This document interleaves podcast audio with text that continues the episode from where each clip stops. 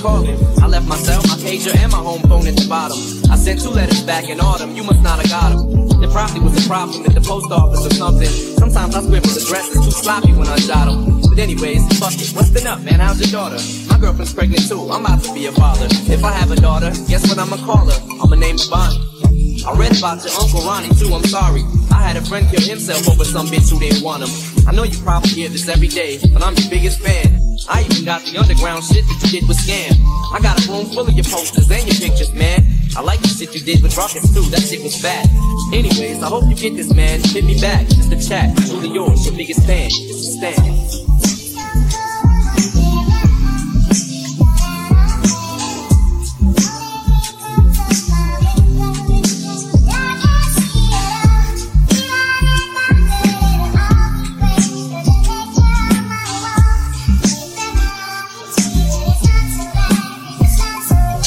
You still ain't called a road. I hope you have a chance. I ain't mad. I just think it's fucked up you don't answer fans. If you didn't want to talk to me outside the concert, you didn't have to. You could have signed an autograph for Matthew. That's my little brother, man. He's only six years old. We waited in the blistering cold for you for four hours. You just said no.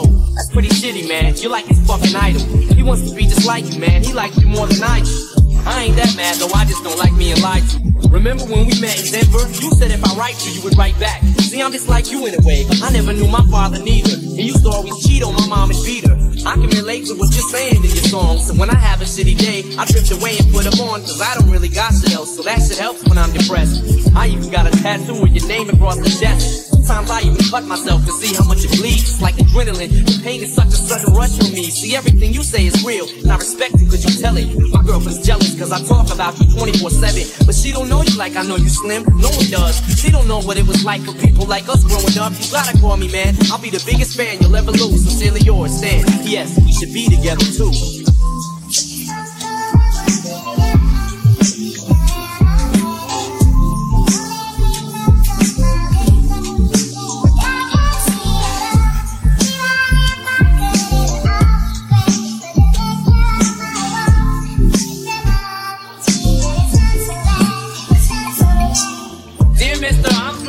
And write my fans.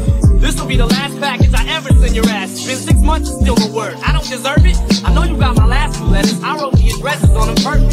So this is my cassette I'm sending you. I hope you hear it. I'm in the car right now. I'm doing 90 on the freeway. Hey Slim, I drank a fifth of vodka. Damn to drive.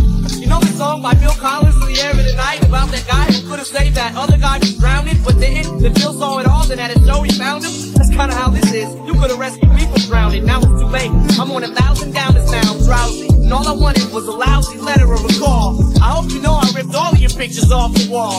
I love you, Slim. We could have been together. Think about it. You ruined it now. I hope you can't sleep and you dream about it. And when you dream, I hope you can't sleep and you scream about it. I hope your conscience eats at you when you can't breathe without me. See, Slim, shut up, bitch. I'm trying to talk.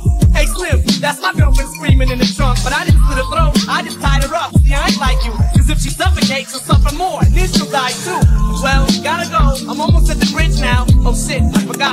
Supposed to send this shit out?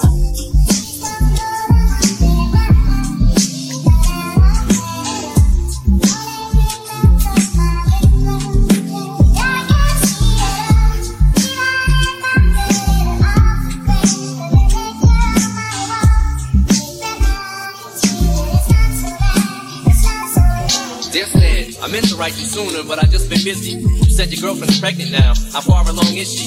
Look, I'm really flattered to record your daughter that. And here's an autograph for your brother. I wrote it on the starter cap. I'm sorry I didn't see you with the show. I must have missed you. Don't think I did that shit intentionally, just to diss you. But what's the shit you said about you like to cut your wrist too? I say that shit just clowning, dog. Come on, how fucking bitch you? Got some issues, Dan. I think you need some counseling to help your ass from bouncing off the walls when you get down some. And what's the shit about us meant to be together? That type of shit'll make me not want us to meet each other. I really think you and your girlfriend need each other, but maybe you just need to treat her better. I hope you get to read this letter. I just hope it reaches you in time before you hurt yourself. I think that you'll be doing just fine if you relax a little. I'm glad I inspire you, Stan. Why are you so mad? Try to understand that I do want you as a fan. I just don't want you to do some crazy shit. I seen this one shit on the news a couple weeks ago that made me sick. Some dude was drunk and drove his car over a bridge and had his girlfriend in the trunk. She was pregnant with his kid, and in the car they found a tape, and it didn't say who it was to.